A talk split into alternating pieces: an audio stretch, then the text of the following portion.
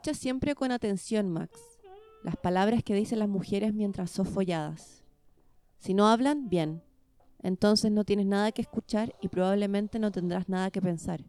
Pero si hablan, aunque solo sea un murmullo, escucha sus palabras y piensa en ellas. Piensa en su significado, piensa en lo que dicen y en lo que no dicen. Intenta comprender qué es lo que en realidad quieren decir. Las mujeres son putas asesinas, Max. Son monos ateridos de frío que contemplan el horizonte desde un árbol enfermo. Son princesas que te buscan en la oscuridad, llorando, indagando las palabras que nunca podrán decir. Wow. Me gusta que cada vez que leo tu reacción sea un wow. Sí, es que siempre Es que es muy como- fuerte. Como que escoges aquello que hace un efecto wow. Un efecto wow, así muy fuerte. Hola, Paulina. ¿Cómo estás, Consuelo? Estoy resfriada nuevamente. No es COVID, eso sí. Pero esta vez, claro, debe ser un virus de esos que teníamos previo al COVID. Mm. Que simplemente nos ¿Existen da- cosas previas al COVID? Sí, Ah, mira. estoy, estoy es- experimentándolo esta semana y Mm. bastante eh, aburrido porque no, no, no es ni fu ni fa. Mm. Como que no es COVID, entonces da, da igual, pero existe toda la molestia. Existe en tu, en tu cuerpo, tu corporalidad. Sí. Te cuento algo, todavía es marzo. Sí, Ha sido una... Pero ha sido al- eterno. cuando este podcast sea publicado, probablemente sea abril-mayo. Probablemente sea junio. Probablemente estemos en verano. que me demoro en editar. Eh, sí, en marzo y está nevando. Está nevando, es primavera. Es primavera. Fue bonito lo que duró igual. Me acuerdo, recuerdo eh, la semana pasada casi con nostalgia. Sí. Eh, yo con polera manga 16 corta. grados. Sí, tomando sol. En un momento hasta me sentí un poco insolada de tanto de tanto sol que tomé. Bueno, lo aprovechaste entonces. Sí, aproveché. Oye, ¿no me va a preguntar, Clay? Sí, Sigue la pauta, oye. Paulina, yo siento que nuestro eh, eh, eh, podcast escuchas son bastante liter- literatos, Mm, letrados, letrados. y deben eh, tener una idea de- del genio que hay detrás de esta cita, porque es chileno. eh, Es un ciudadano del mundo igual. Bueno, era. En Pero para nosotros, los, los- chilenes, eh, es como uno de los escritores contemporáneos de más, de más orgullo. Mm. Entonces, una cita, yo creo, de un libro que es uno de los más conocidos, que yo no he leído, En verdad no es tanto, no es de los más conocidos. ¿no? No, es bastante Bueno, menor. Es, eh, la cita, obviamente, como salen en, como leí, es de un libro de Roberto Bolaño, eh, que vivió en España, vivió en México, eh, a eso iba con los ciudadanos del mundo, eh, llamado Putas Asesinas, y es un libro de cuentos. Eh, el primero que publicó fue Llamadas Telefónicas, que me gusta mucho, y este es Putas Asesina, y le da el nombre al libro este cuento. Eh, Y le da el tema a este episodio. y le da el tema a este episodio. Sí, porque vamos a hablar, señoras y señores. ¿Vos sos puta o sos virgen? Eso, lo- eso es una cita de otro, eh, de un crossover, de nu- nuestro podcast. eh, Sí, que lo recomendamos de hecho en el en Instagram, eh, Concha, el Concha Podcast.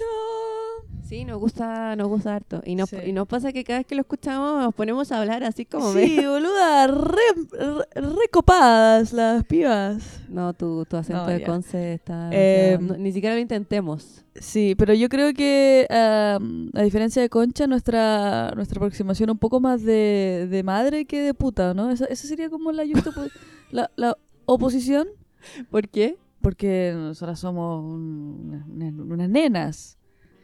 No, pero yo creo... de la experiencia de ellas, que una de ellas está casada. No, no, claro. O sea, obviamente esto no es una, no es una copia. No, porque No, por además ya supuesto. tiene seguidores y la gente las quiere. Bueno, no digo que nosotros no nos quieran, pero...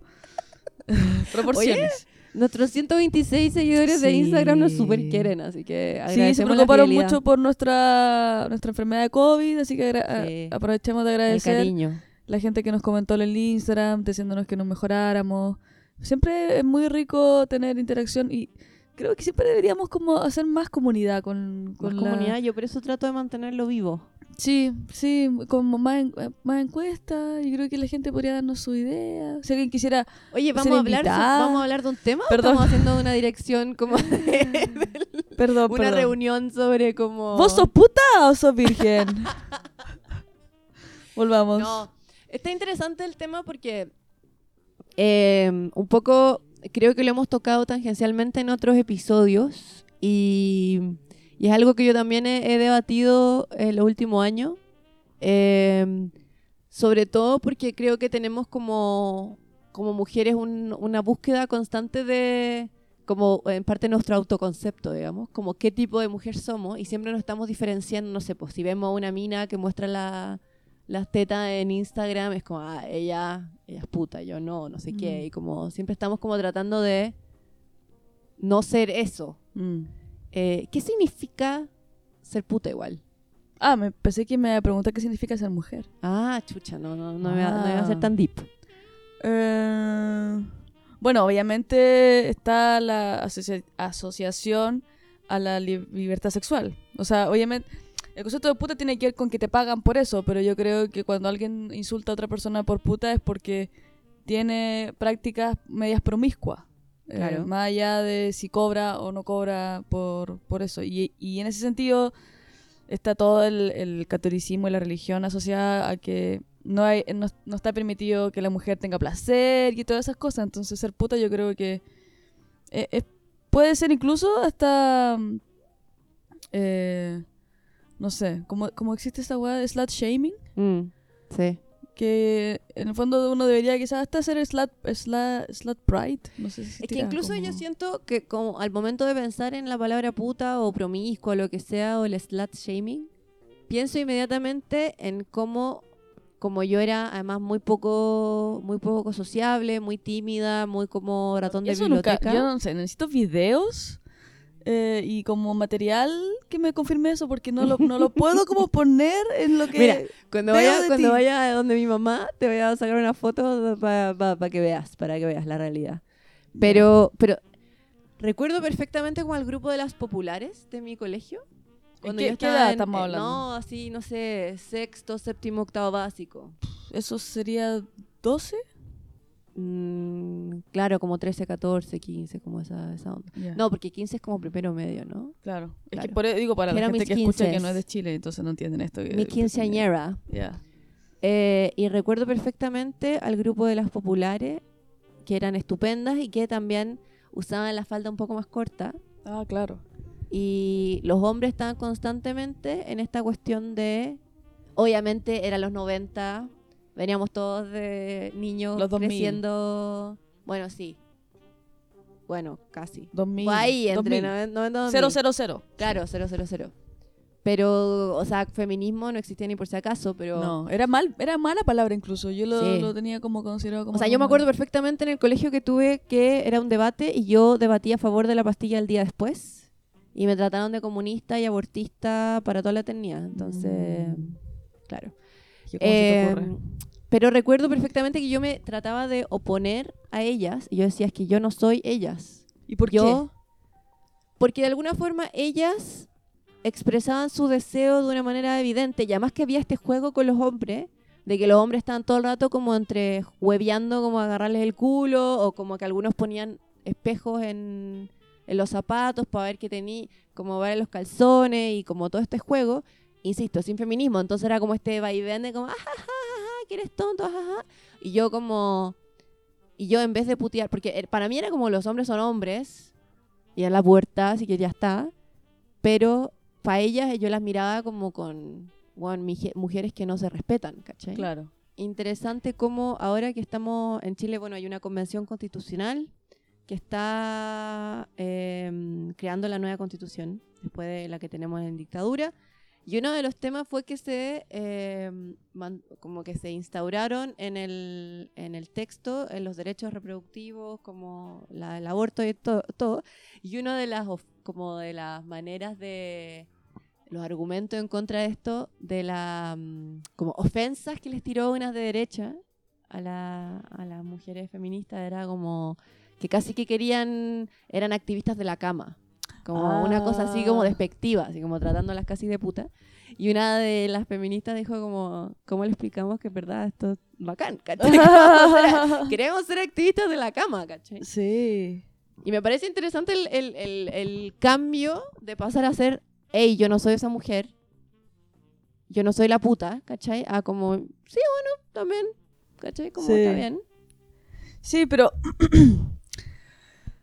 de cierta forma igual eh, eso también tiene como unos riesgos. Es como lo mismo que pasa con el... O, la- o yo lo, una vez lo, como que llegué a pensar eso de mí.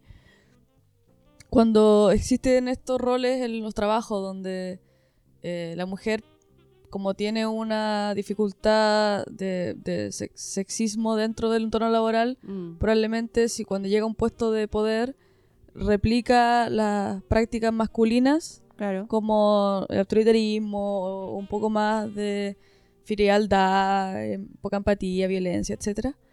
el otro día igual leía una, una cuestión que decía como, por, por lo de Will Smith, como, ¿cuál es la masculinidad no tóxica?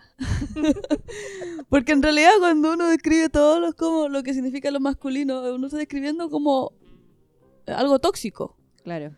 Eh, en fin, eso es otro tema. Y, mm, y siento que muchas veces, o de cierta forma, me encontré a mí misma cuando eh, comencé a, como a explorar eh, la libertad sexual, por así Ujú. decirlo.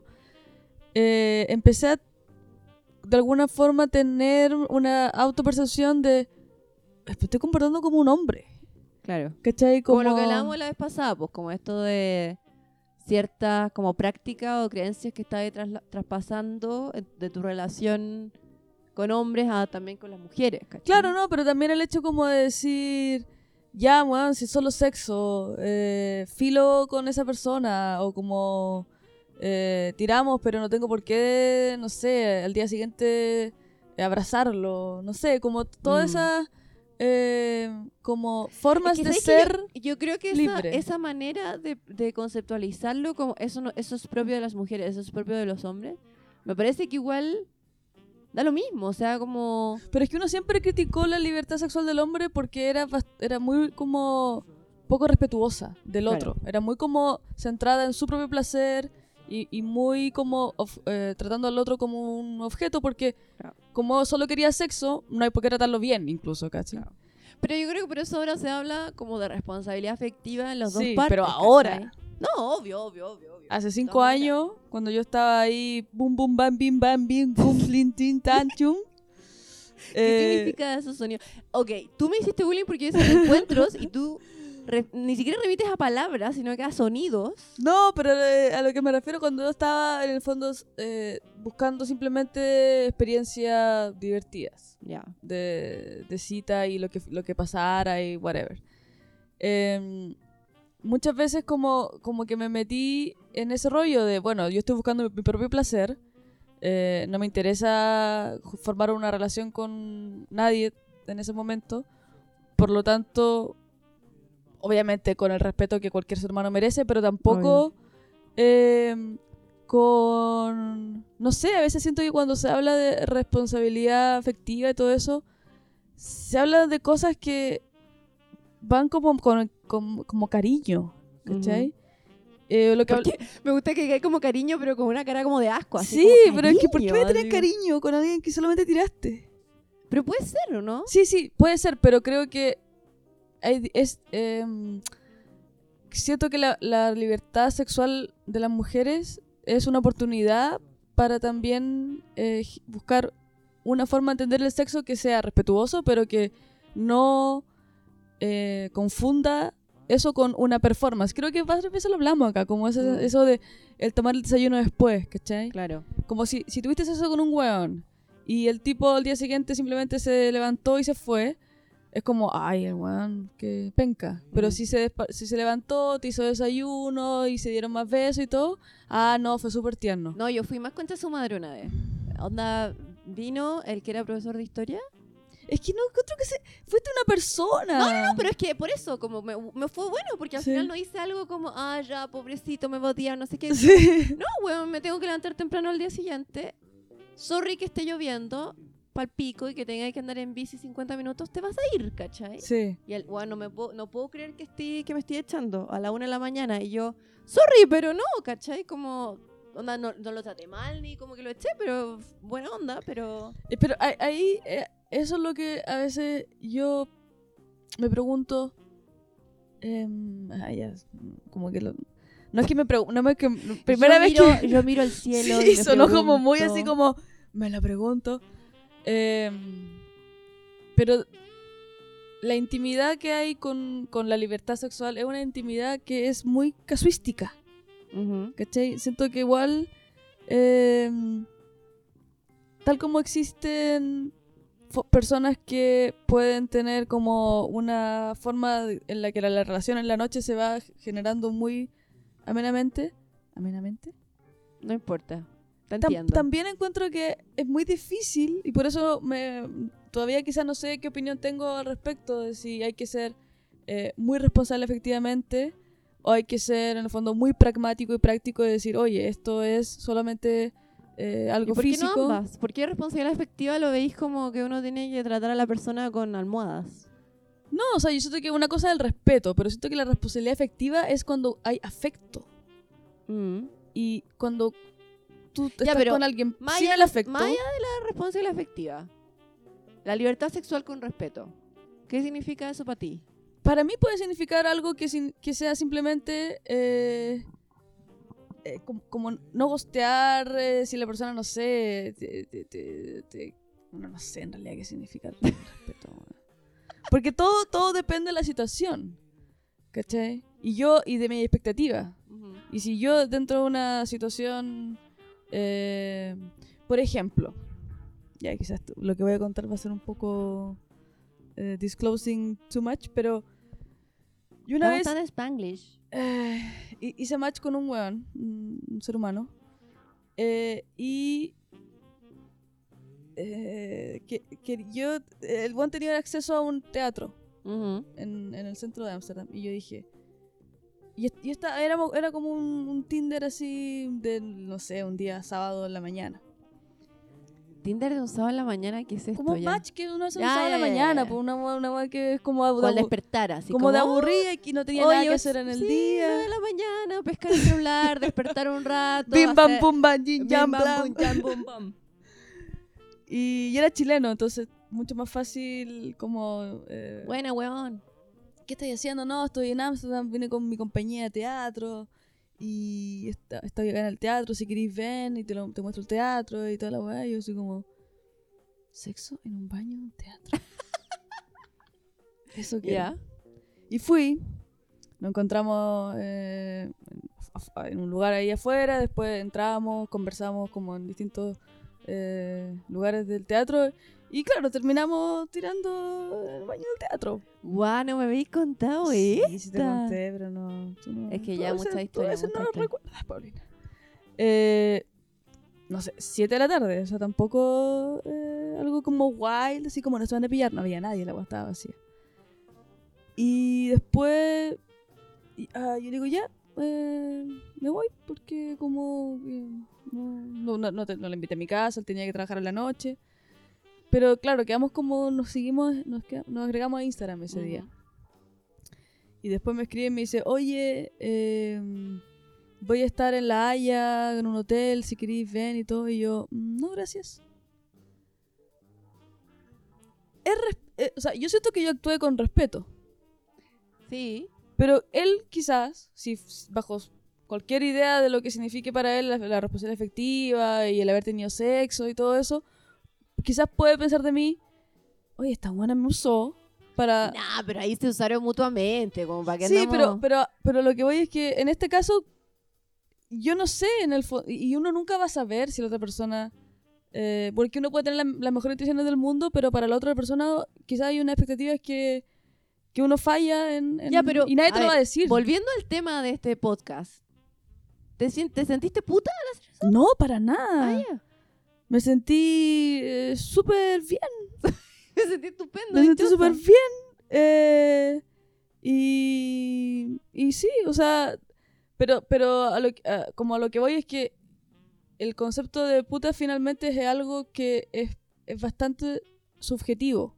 Ah, no, absolutamente. Eh, yo puedo tener sexo con, no sé, tener 20 parejas sexuales, como los poliamorosos, whatever, y, y puedo, y, y puedo sentirme no puta. ¿Cachai? Y puedo Mm. tener tres en un día y puedo sentirme, ah, puta. ¿Cachai? Entonces igual, Pero es que yo creo que tiene que ver con que la palabra puta en sí está muy cargada. Entonces, al final, como da lo mismo. O sea, como tú decís, ¿puedo sentirme puta o no puedo sentirme puta? Como bacán sentirse puta. A eso voy, como que tal vez. Ah, es lo que hablamos del slut shaming, como que, filo, si eso para ti, se, eh, si, si la persona que te insulta de esa forma está refiriéndose a, a tu placer sexual, ya, es como... Soy puta, entonces. Sí, como cuando yo insulté a mi hermano le dije que era mujer. Ah, estupendo. En vez de decirle maricón, no encontré una palabra que fuera con M, que no fuera un insulto, y, y le dije mujer. Oye, Eh, igual me parece muy fuerte tu, tenía ocho tu años. insulto. Ah, Tenía tenías ocho, años, ya. ocho Me faltaba contexto porque pensé Sí, que sí, había sí. sido que le habías dicho la semana pasada, le habías dicho una cosa así. No, es que hermano de la U, entonces le digo que es madre. Ah, está en la lógica de futbolística, que eso da para otro, pa' otro Qué episodio. horrible. Pero yo creo que eh, es bueno como esta cuestión, además, como eh, que si bien yo creo que dentro de un nicho que es feminista o que es más leído, no sé qué, esta idea de puta virgen está ya muy superado, para el resto del universo en verdad no, ¿cachai? Y como porque- que también hay esta posición de como, no sé, nosotras hacemos doctorados, nosotras que leemos libros, la gente se casa y todavía la mujer se viste de novia como si fuera virgen. Inmaculada, ¿Cachai? de blanco la patúa. De blanco. Sí. Eh, entonces yo creo que sí, son cosas que están muy instauradas y, y también está mucho el, la propia, la autopercepción, o sea... eh, No, y también estamos hablando de nuestra cultura privilegiada, weón, occidental, donde también en muchos lados a mujeres por tener sexo o por tener sexo con otra, como fuera del matrimonio, también está altamente castigado, entonces también estamos hablando desde ese, de nuestra capacidad de elegir, digamos. Sí. Sí, pero esa capacidad de elegir igual siempre está influida, influenciada por los propios límites que te genera tu la autodiscriminación y todas esas cosas. Y al final Mm. igual, eh, no sé, el hecho de, de- de sentir el peso del, del ju- del juicio social cambia la manera de entender las posibilidades. Sí. ¿cachai? Yo creo que para mí ha sido muy, como, creo que recién en mis 20 logré entender, logré llevarme bien con el deseo. Porque siento que no, el deseo no es algo, ha sido tan, tan como denostado para nosotras, que, que, que te guste el deseo es como peligroso, ¿cachai? Sí. Entonces, mm, O sea, porque en el fondo es. es eh, no, no, eh, no, no, ya filo. No sé, es que iba a pensar que, que, que es egoísta. eh, de cierta forma, porque la mujer lo que tiene como rol es entregar y cuidar, y el deseo Claro. es como muy de, bueno, y ahora yo. Claro, ahora Y yo y mi vibrador, o sea, ahora yo y mi Satisfyer y que se pudra el mundo, o sea, como... cosa. Satisfyer no debería, no, que viva el Satisfyer. Yo descubrí el Satisfyer y como que, francamente, o sea... Sí, existe Sí. eso, que o se sea, llama que, bueno, obviamente el estar con pareja te brinda el cucharita Hay y otra una serie de otras cosa, cosas, otra pero bueno, el cosa. Satisfyer es como Sí.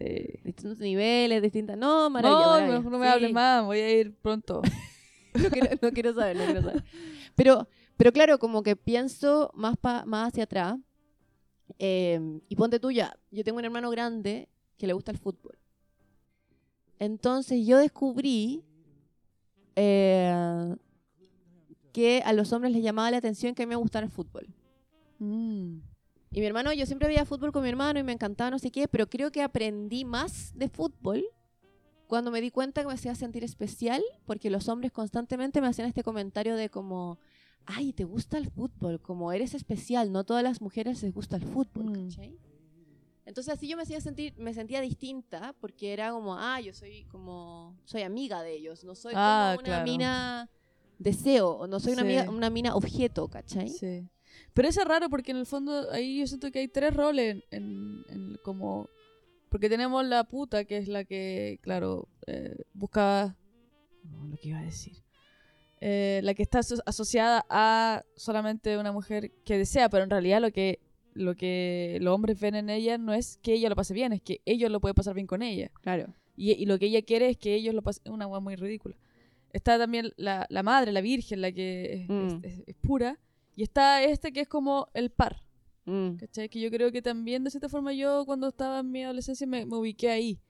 Eh, Que yo creo que hay mucha, hay- es algo que a muchas mujeres les pasa, como Sí. esto de, ay, no, yo soy una más entre los hombres, y uno también se hace partícipe de lógicas bien, a huevonadas. bien imbéciles, weón. Sí. Como también, no sé, eh, Lo mismo que contaba la- el capítulo anterior, de como esto de mi amigo y yo ir a, a ir con ellos y tomar como ellos, es como yo Mm. en su lógica. O- También, no sé, cuando pienso sí. como una vez que me fui de viaje sola em, y terminé en un hostal con cuatro hueones y todos me hablaban de las minas que se habían metido. Y yo como, oh, buena, hermano, Sí, como, como una en esa- participando de este rito de exhibir las minas que habían estado. Sí. Y ahora lo miro con distancia y digo, chucha, no, pero, pero, pero claro, porque uno se quiere sentir especial. Es como, ah, yo no soy la mina que ellos ven con ojos como de objeto, o yo no soy la mina que ven con ojos de matrimonio, madre o virgen o lo que sea. Sí, al final lo que uno quiere que- es que te vean como una persona. Yo creo que Claro. por eso eh, resulta cómodo estar en ese terreno, pero al final yo creo que claro, cuando uno crece, como que estos tres tipos de mujeres como que terminan siendo parte de tu grupo de amigas. Claro. Porque uno se da cuenta de que la que supuestamente era la puta en realidad es una persona que buscaba validación porque era muy insegura y en realidad quizás hasta virgen y Mm. nunca... en- O tal vez tiraba y está bien. Sí. ¿cachai? O, y, o la, la que era virgen supuestamente era- era- ta- también tenía sexo, pero tenía una familia que la reprimía, no sé. Y, y uno termina siendo como... eh, entendiendo que aunque seamos de distintas formas, la, que nos asociamos al hombre de distintas formas, eh, el, el- el tipo de hombre o el hombre pesa más Mm. y por lo tanto genera como esta sensación de que compartimos mucho más de lo que pensamos, como, como en esa escena de Sex Education cuando eh, la- todas las, las compañeras se, se van con ella en el, en el bus y todo eso. Em, Pero ¿cómo fue para ti considerando que hay un rumor de que estudiaste en colegio de marinos? hay un rumor, eso, es- eso no es un rumor, eso es una verdad. Eh, pero en el colegio de Marino, por suerte, yo creo que existía una baja eh, posibilidad de que alguien fuera cool. Mm. Eran todos muy pernos. Pernos quiere decir losers. Eh, claro, nerds. Y, y los hombres eh, no tenían un- una libido muy alta, entonces ¿Hasta qué pasaban ahí? jugando cartas hasta cuarto medio, pasaban, ¿Estuviste entero? pasaron jugando Pokémon, cartas Pokémon. Ya, pero esa no, tu- no, me estáis weando, no, no, hay, no hay ningún grupo como cool. o sea, Como mi, que eran mi- más disruptivos así. no, o sea, yo tenía mi grupo de, ami- de amigas que éramos cuatro y una de ellas fue la reina de la alianza, de la reina del colegio, que yo creo que eso se supone que eso hacen los cool. Mm. Pero en realidad ella no era una persona que se moviera así como entre el, como lo sexy. Eh, no, no teníamos esas prácticas. Éramos Mm. como todos medios ñoños. Eh, y yo creo que eso de alguna forma me, me ayudó a no sentir como ese tan tanto eh, peso del cuerpo, como Mm. que todas esas cosas. Me acuerdo que una vez, cuando teníamos como 15, el- apareció en el, en el diario mural del- de la sala de clase un ranking de los mejores potos. La típica weá. Y como que el profesor lo sacó y eso no se puede hacer, no pueden hablar del cuerpo de, la, de sus compañeros. Entonces como que se reprimía todo hasta, hasta lo que era malo y por suerte nunca se generó como... Qué suerte igual, porque perfectamente pudo haber sido más... Porque claro, yo estuve en colegio mixto hasta octavo y después toda mi enseñanza media secundaria la hice en colegio mujeres, entonces era, era muy distinto. Es como de alguna forma yo vi como el despertar sexual de mis compañeros. eh, además que, cacha, cacha, mira, esto muestra perfectamente mi ganas de insertarme como en el mundo masculino como un par.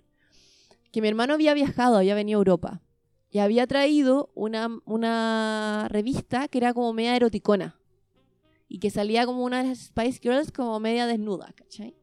Entonces yo lo que hacía era que, que bueno, había olvidado esta hueá completamente y ahora se me apareció. Eh, les pedía plata a los hueones para prestarles la revista. Oh, Y yo era como la que tenía mejor promedio, o sea, no mejor promedio, pero me iba muy bien en el colegio, Ya. no sé qué, y todos como, weón, pidiéndome. Entonces yo me sentía como absolutamente cool, ¿cachai? Claro. Como. Posteriormente esto se me devolvió porque como yo no era nada popular y era muy nerd, eh, empezaron a decir que yo era lesbiana porque tenía esto, esto, esta revista. ¿Qué tiene que ver? No tengo idea, en fin. Entonces como que yo quedé como la, la huevona lesbiana y... Pero claro, por un momento sentí la gloria y la fama de como estar, que bueno, ahora lo pienso y terrible, ¿cachai? Pero como que tenía estas fotos de Jerry Halliwell, weón, en esta revista y todos los weones ahí queriendo Todo verla. Guau. Y, y claro, como yo creo que pasé toda mi adolescencia muy dormida hasta que conocí un, como mi gran amor adolescente, que es un, el chico uruguayo con el que Ah, salí. Y recuerdo perfectamente, era el 2006, yo llegué a Montevideo y, y éramos amigos, como que nos conocimos por, porque yo escribía, yo escribía en blogs. eh, y él también, y en verdad muy perdedor, pero él tenía más como experiencia que yo. Yo era o virgen imposible, no me habían tomado, no me habían tocado ni el, ni el poto, weón, nada, absolutamente nada. Y recuerdo una vez que ya, como que no sé, la primera vez que en la noche nos dimos besos, y yo me acuerdo que estábamos en la intendencia de Montevideo, como la municipalidad, sentados afuera, y él me miraba y como que me hacía cariño en el pelo, y yo, bueno, estaba tiritando, onda. Yo estaba y me decía, ah, ¿tenés frío, Paulina? Oh. Y yo ahí como, no, no, estoy bien. Y yo tiritaba, tiritaba, nerviosa. ne- ne. Y cada ahí nos dimos besos, no sé qué. Y me acuerdo que en una, mi mamá y mi hermano habían salido del hotel y yo le dije a él que fuera conmigo, subiera conmigo. ¡Ah! Heavy. Después, de hecho, en el hotel me, me- le dijeron a mi, a mi mamá como, oigan, en verdad no puede subir gente como desconocida al hotel. Y yo como, ah, sí, obvio. Y ahí él todavía tenía como la voz de la monja en mi, como diciéndome, no, ¿qué estás haciendo? Nada. Esto es como muy, se puede prestar para otras cosas que van a pesar de ti. Como que tenía Pero mil para qué en mi para, cabeza. para, para, para, ¿para qué le invitaste a la pieza? No, porque quería estar, no sé, quería estar con él ¿No tranqui, querías tirar? ¿cachai? Pero nunca había tirado. Pero por eso, pero por lo mismo, po, ¿no sí, no, no sé, quería como... Y, y por eso siempre digo que él fue el que me abrió un poco las puertas como a la sexualidad. No porque él como... No an- ese concepto de abrir, por favor. es que, bueno, literal. Literal también. lo- No, porque... No, porque llega y como que, bueno, me acuerdo que nos dimos besos y como que me... Me acuerdo que me tocó, Ya. ¿cachai? O me tocó el poto y yo me acuerdo tenía pensando como... No sé qué hacer, esto me gusta, pero como que está mal y como que soy fácil, ¿qué va a pensar él de mí? ¿Qué va a pensar? No, o sea, la, la tengo calcado en mi mente eso. Ah. Y bueno, en fin, muchas cosas pasaron ¿Sabes que yo No tiramos, nunca, no nunca, tiramos. Nunca y he pensado que iba a pensar. eh, bueno, ya. No tiraron ya. no tiramos y volví a ir a Montevideo un par de meses después y ahí, claro, no, tampoco tiramos. Tampoco tiramos, pero estuvimos más jugando con la idea y ahí Mm. yo creo que él me empezó como a mostrar que no era tan solo abrir las piernas y que te metan algo, sino que también uno puede jugar. Una vez, Mm. esto también va a ser un disclosure, am, él como que un poco me enseñó cómo hacer, no sé, sexo oral, ponte tú, ¿cachai? Ya. Y compró como un condón sabor frutilla, entonces yo Pero, como... pero, pero lo conversaban. Sí, no, como que lo conversábamos y él me decía, ay, ay, ¿qué te parece? Y que no sé qué, y yo ya, sí, pero también yo muy como... No sé si eso está bien, no sé si está mal, pero como que lo paso bien, Ya. pero como quiero, pero no quiero, era como una cosa muy... O sea, te estoy hablando. eh, esto pasó el 2006, 2007, y yo recién llegué a como finalmente a acostarme con él el 2009. Ya, que esa bueno, fue mi- que, que vivían esa fue- lejos. No, no, po, no, pero esa fue mi primera vez. ver. O sea, yo perfectamente podría haber estado con alguien más. Pero yo me, me- mi, mi primera vez fue con él. Mm. Y fue el, yo, o sea, claro, veintitantos años, 23 años, no sé. Pero, pero eh, tengo muy presente cuando, cuando hablábamos antes de como, oh, ya que hablamos y hablamos del tema de, ok, lo, ser puta, ser virgen, no sé qué. Yo lo viví, o sea, yo viví esa transición, ese, ese como, esa tensión interna del cómo él me va a percibir, cómo me voy a percibir yo, ser fácil, no ser fácil, por, estar mal ser fácil, ¿cachai? Mm. Y creo que todas esas cosas me las vine como a recién sacar ya a final de mis 20, ¿cachai? Al final de tus 20. Sí. Cuando vine para acá, en verdad. Ya, o sea, tú, pero por el juicio propio o por el juicio ah, hacia el resto? Yo creo ambos. O sea, no, no juicio el resto, pero como. Yo creo que las voces de la cultura o de la socialización que había internalizado. Como que sentía, como te dije antes, esta monja, o sentía como, como la sociedad trataba a las mujeres que vivían libertad en su sexualidad. Entonces yo era como, no, no quiero. ¿Cachai? Como recién yo creo que me Mm. logré. eh, logré salirme de ese espacio y logré sentirme más libre eh, ya al final de mis 20. Mm. Sí. Qué loco. No, yo siento que en mi caso ha sido mucho menos como mirando hacia ese lado, ha sido más como... eh, Que en tu caso igual es distinto porque tú empezaste a pololear y estuviste siete años en una relación, Sí, entonces po. creo que también todo eso te pasó como... O sea, obviamente antes hice de todo.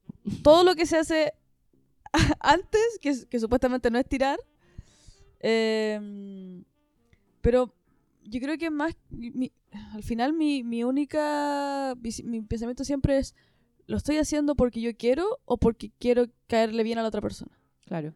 Como, estoy diciéndole que sí eh, a este weón porque me gusta realmente o porque no quiero que él piense que yo soy perna. Mm. ¿Cachai? Como que al final yo estaba en el otro lado, parece. Pues como no, no quiero que piense que soy puta, sino que no quiero que piense que soy perna. ¿Cachai? Por eso no, por eso eres el yin de mi yang. Ay, tal cual. Tal Claro, cual. porque. y, y- y- pero aún así nunca hice nada de lo que me arrepienta, ¿cachai? De cierta forma, igual. Eh, con las personas con las que eh, hice mi, mi primer sexo oral o mi primer, eh, no sé, whatever, eh, en ese contexto era algo que me, me dieron ganas de hacer. Y cuando no tenía ganas de hacer, era súper como eh, firme en no. Hoy quiere ¿cachai? evolucionar. Pero yo creo que era, favor. era, era por esa sensación de que esto, me va, esto va a mostrar todavía más que no soy perna. Claro, ¿Cachai? Porque Mm. una niña perna se dejaría hacer lo que fuera. claro. O porque una niña perna no, te- no haría poco más. ¿Cachai? Mm. Em, Mientras que yo era como niña perna, absolutamente cerrada.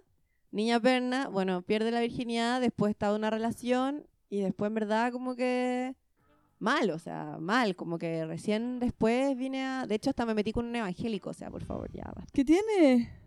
Que después me empezó, ¿te acuerdas que te dije? Que empezó a decir que el sexo prematrimonial era como pecado y que no íbamos a ir todo al infierno. Y yo como no puedo creer que esté en mi cama después de tirar conmigo. Y Pero espera, Diciéndome que soy pecadora, weón. pero qué hot.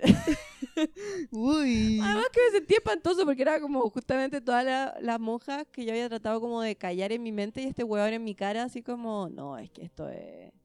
Onda... El universo.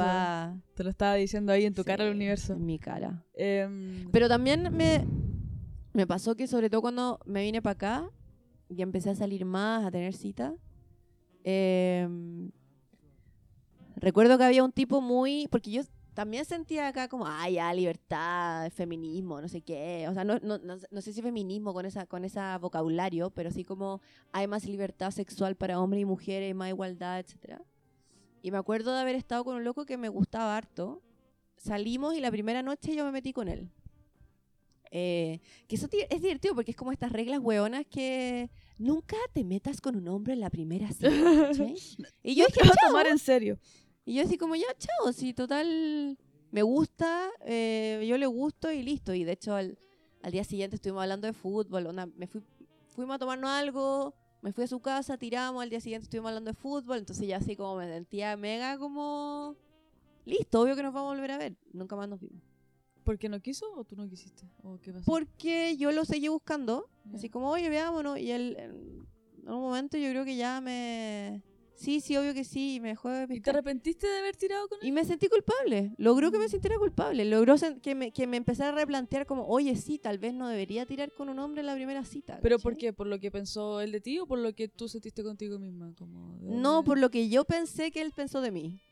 ¿Qué Yo era? soy, yo soy muy buena para la teoría de la mente, oye, como para Espera, pensar. espera, espera, espera, cuéntame eso. ¿Qué es la teoría de la mente? La teoría de la La mente. teoría de la mente. Teoría de la mente es el, yo sé que tengo mente, yo sé que el otro tiene mente, entonces empiezo a pensar, eh, empiezo a hacer ras- eh, eh, raciocinios sobre la mente del otro.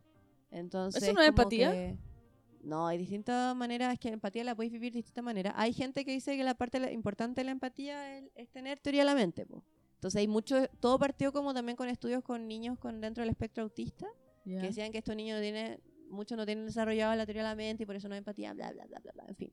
Ay, qué 80. interesante. Pero claro, yo tengo mucho esa, esa, es como algo que me cuesta callar, que de hecho muchas veces lo hago con mi pareja y mi psicóloga me reta, porque empiezo a asumir y digo, ya, ok, él está, no sé, él está así, yo estoy acá, obvio que no va a querer que haga esto, obvio que no sé qué, y hago como inferencias acerca de su estado Mm, emocional cognitivo, en vez de preguntarle a él directamente.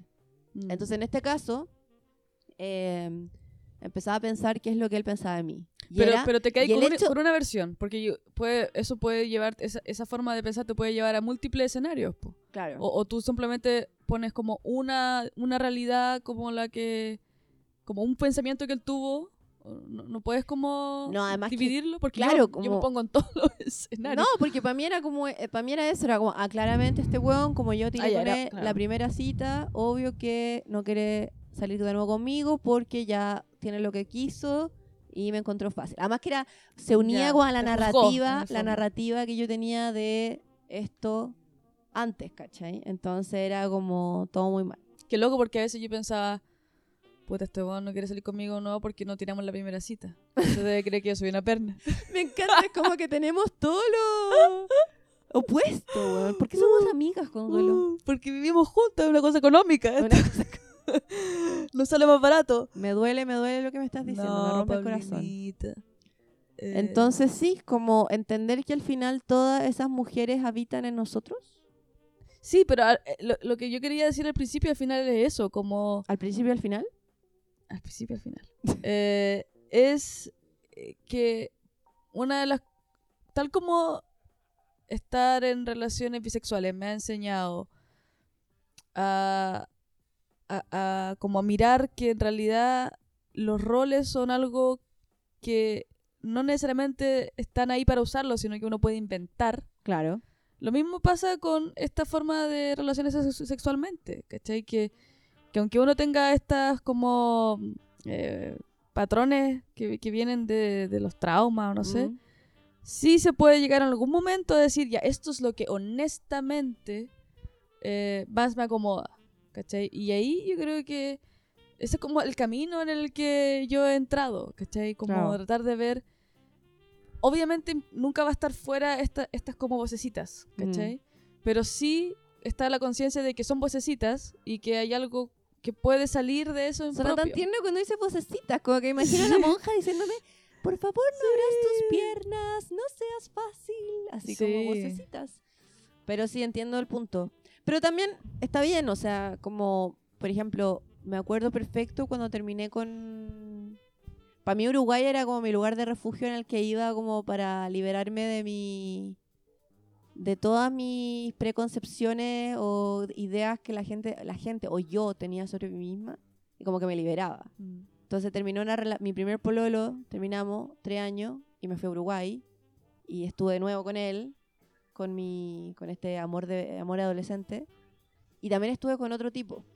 Ah, sí. y po. yo ahí le dije y él me hizo sentir horrible eh, y ahí me sentí pésimo, fue como, oh no, ¿qué estoy haciendo? ¿Qué estoy haciendo? Te hizo sentir horrible porque estuviste con otra persona. Claro, porque yo siento que para él, como fui su primera, él fue mi primera vez y toda esta cosa media narrativa, yo creo que para él era como casi su propiedad, ¿cachai? Ay, qué rabia esa weá. Entonces yo recuerdo esa historia con mucho, mucho cariño, mucho, mucho como, claro, adolescencia, pero también la recuerdo como que entiendo que también fue muy tóxica. Mm. Eh, entonces me gusta ahora cuando, no sé, po, cuando estaba soltera, después de mi relación, una 2020, después de mi relación en la que terminé, y salí con mucha gente y bacán, y me sentí bien, fue como igual una sensación de satisfacción, como qué rico ya no sentir que esas vocecitas Mm. tienen tanta primacía en mi, en mi actuar y que puedo ser, me puede weón, gustar el fútbol, gustar leer, ser intelectual, o no ser intelectual, pero pico. Bueno, sabes de la teoría de la mente, una cosa que nuestro auditorio ahora agradece mucho que tú lo puedes... Antropología crítica siempre brinda conocimiento. Por algo estamos en un ranking, en un blog de, de podcast y tele... Ciencias eh, sociales. Ciencias sociales. por supuesto. Eh, entonces, claro, y además con que me guste el tirar o cómo salir o como eso, ¿no? con tener deseo sexual. Bueno, lo Eh, que, lo que hablábamos hoy día, que yo creo que una de las cosas que más, eh, o sea, es sabido en todos lados que una mujer en Tinder de alguna forma es un poco puta. mm. ¿Cachai? Como que ya tiene una connotación de eh, una señorita no, nos ofrece, ¿cachai? Pero yo Eh, creo que eso ha cambiado igual. ha cambiado un montón. Caleta, o sea, esto Sobre todo en la 10 años- pandemia. Sí, sí, sí, sobre todo en la pandemia. Mi mamá Eh. hasta, mi mamá dice como, oye, toda, todo el mundo conoce sus pololos por Tinder, no sé Sí, qué. "Sí, Pero, pero por lo mismo yo siento que tiene que cambiar, o sea, si se pudo ahora establecer ya, si la mujer también eh, es dueña de su deseo y puede también tener agencia y invitar a salir y decirle a alguien, oye, ¿sabes qué? Me pareces atractivo, ¿quieres tener eh, relaciones penetrativas conmigo? ¿Y por qué penetrativa? Como que No sé, ser que quería decir ese... Quería decir penetración. Quería decir que quería penetración. Eh, pero también está no irse para el otro lado, ¿cachai? Porque de cierta forma igual eh, una de las cosas que yo siento que como que tuve que recalibrar cuando terminé mi relación larga fue eh, tener la cantidad de sexo o la cantidad de parejas, parejas sexuales que yo quiera, no que la soltería de mujer de 30 Claro. años diga que tengo que tener, ¿cachai? Mm. ¿Dónde están las mujeres solteras? Claro. Sí, y es como que parece que si fueras, si eres una mujer soltera de 30, de 30 a 40, que en el fondo tu sexualidad ya como que entró en un valle, en el fondo, Mm. ya, ya pasaste la exploración, hay menos, Sí. menos como eh, complejo. Eh, si no estás activamente teniendo sexo, como casual o lo que sea, estás como eh, pudriéndote por dentro casi. ¿cachai? Claro. Como que igual no estás disfrutando la vida. Sí, y un hombre que está en esa edad así tiene sexo es como, ah, qué bueno, es como un buen hombre. Un buen ¿cachai? hombre, No estás claro. obsesionado con el porno. Estrellita para ti. Es muy loco igual, como que se- eso se puede llevar incluso hasta, hasta Sí. imponer a la mujer que tenga más sexo del que quiere tener. Sí. Como sentir la presión de como, ok, estoy soltera, tengo Tinder, me tengo que meter con todos, pero también es posible que si uno no quiere, está bien. Sí. No, no pasa nada. Pero claro, se me vinieron dos ideas a la cabeza, las voy a decir ahora porque si no, mi mente COVID las va a olvidar. Oye, ¿todavía estás con Eh, eso? Ya no, No, no, pero ya está, ya está mejor, ya está mejor. Eh, no, porque al principio estaba No, pero así sigue tu idea, Memoria de lombriz. Son dos ideas, son dos, Dos ideas. ideas. Uh, chucha, se me fue. Eh, no, no, era broma, era broma. No, la primera es que como también esta dualidad entre la madre o la cuidadora virgen y... Es loco porque es una madre virgen. Bueno, como Virgen María. En fin. loco, como, como el catolicismo, en fin. Eh, y, la, y la puta, eh, que es algo que yo también me acuerdo cuando volví a terapia, después de mi última, cuando terminé con mi ex, fue justamente por eso, porque yo le, le decía a mi terapeuta que yo, de alguna forma, en mis relaciones serias también tomaba un rol. Entonces era, Ah. o era la mamá de los hueones y me hacía cargo como de todo lo que les pasaba, y era cuidadora, paciente, como si yo te escucho, no sé qué, o era la como... La, la que es indomable, así como... Claro, o, o estaba en relaciones tóxicas que, no, no quiero decir necesariamente putas, pero como más de, más de que, que justamente me sentía más sexualmente activa, pero me sentía más como la mala porque estaba en Mm. relaciones que eran ya en fin. Eh, entonces, como esas dualidades también se pueden dar dentro de la pareja, eso era una Mm. idea. Y la otra idea es que también, no sé, como que lo he pensado mucho con qué pasa en... Ok, hemos hablado de que sobre todo en redes sociales hay muchas mujeres que muestran muestran parte de su corporalidad y está bien, ¿cachai? Ay, pero que es que ahí entramos a un tema que me complica Sí, mucho. yo sé que es complejo, pero también yo, tal vez no lo vamos a hablar ahora, pero para pensar, no sé, ¿qué, qué, qué pasa con OnlyFans, ponte tú? Este tipo de también mecanismos que son como, hay como una transacción. Eh, ¿Estamos hablando lo mismo? Sí, es que ahí yo creo que es lo lo más entretenido que dice Eva... ¿Eva? ¿Eva?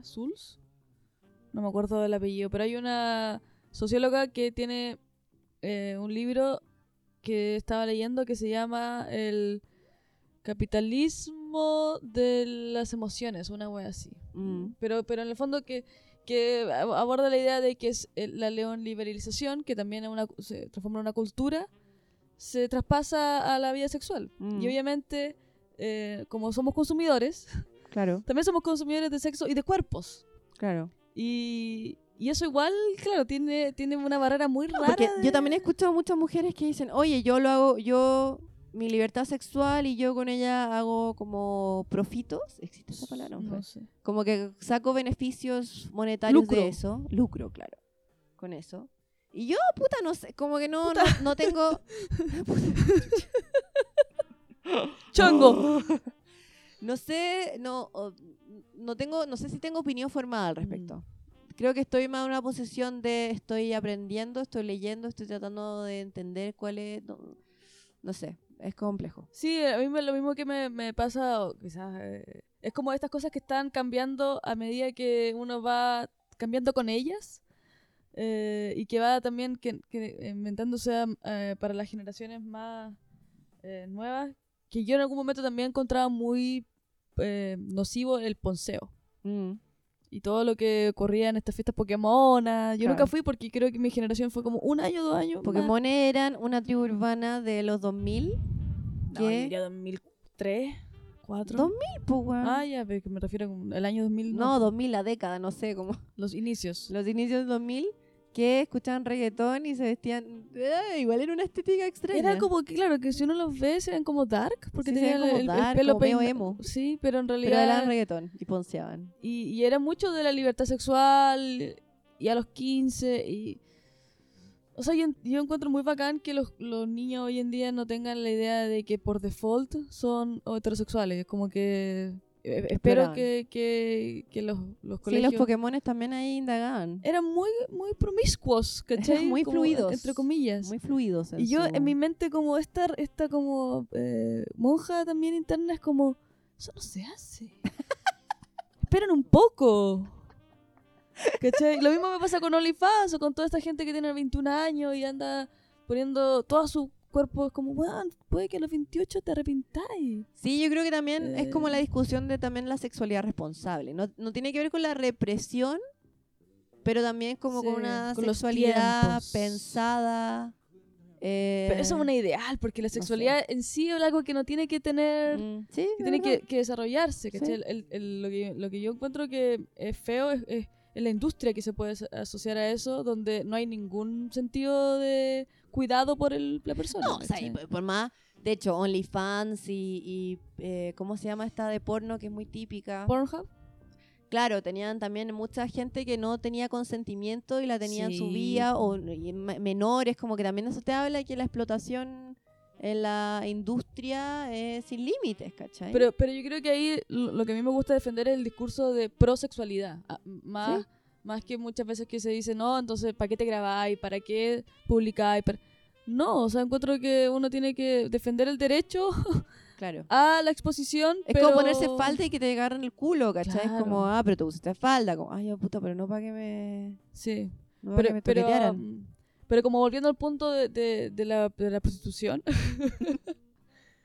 eh, yo quiero verlo como una oportunidad de, eh, en esta... Yo creo que muchos procesos sociales siempre se van como cuando se genera una revolución, como ya, se- se- la mujer se liberó y ahora Ujú. teniendo mucho sexo, incluso hasta teniendo, eh, conociendo un poco más lo que son las enfermedades de transmisión sexual y todo eso. Y tiene que llegar a un punto que digamos ya, pero ¿qué es lo que para nosotras es una libertad eh, real y no impuesta por como eh, las tendencias o el, el O, eh, mercado? ¿Cachai? Eh, lo que me interesa de eso, y que yo creo que es como la nueva puta, Ujú. es eh, las prácticas sadomasoquistas. Ujú. Que creo que eso se ha transformado ya como en, en lo que para mí sería alguien que uno diría, ya es puta porque le gusta tener sexo con tres desconocidos en una fiesta swinger. Ya. Más que una persona que tiene sexo un fin de semana. Tú cachai que el sadomasoquismo no es lo mismo que el swinger, ¿no es cierto? No, pero me- to- toda la Ah. cultura bondage. Ah, ya, ya. Eh, Como kinky. Los kinks. Ya. Sí, que encuentro que, que, que están llevando quizás a, a ese nivel, como el insulto puta puede ser llevado como a la mujer, claro, de látex y esas cosas. Eh, más que... Sí, yo creo que hay que lograr un Mm. equilibrio también de no, es como lo que decís tú, como no soy cool, o sea, para no, para no ser perna tengo que tirar mucho. Lo mismo ahora, como ya tenemos libertad sexual, como tal vez cómo poder vivir todas las realidades, ¿cachai? Sí. Y vivir igual la libertad sexual como Con- lo queramos. Sí, con cuidado, con respeto, no con condescendencia, pero tampoco con, con tanta frialdad. En realidad hay que aprender a ser persona. es muy difícil. Y en esa nota, Consuelo, ha sido un gusto hablar contigo. Sí, creo que incluso hasta, me recuperé. Te recuperaste, ya te sientes bien. Me siento bien. Sí, estás lista para, para vivir tu mi- libertad sexual Mi ahora. Satisfyer. ¿Ah? Mi Satisfyer. Mi pareja estable. Espera. Espero que su que tengan noches manden o manden de. Yo de creo que- mucho placer eh, y, y eso. Sean putas, sean virgen, sean lo que quieran. Sí, libertad libre. Ya. Besitos, chao.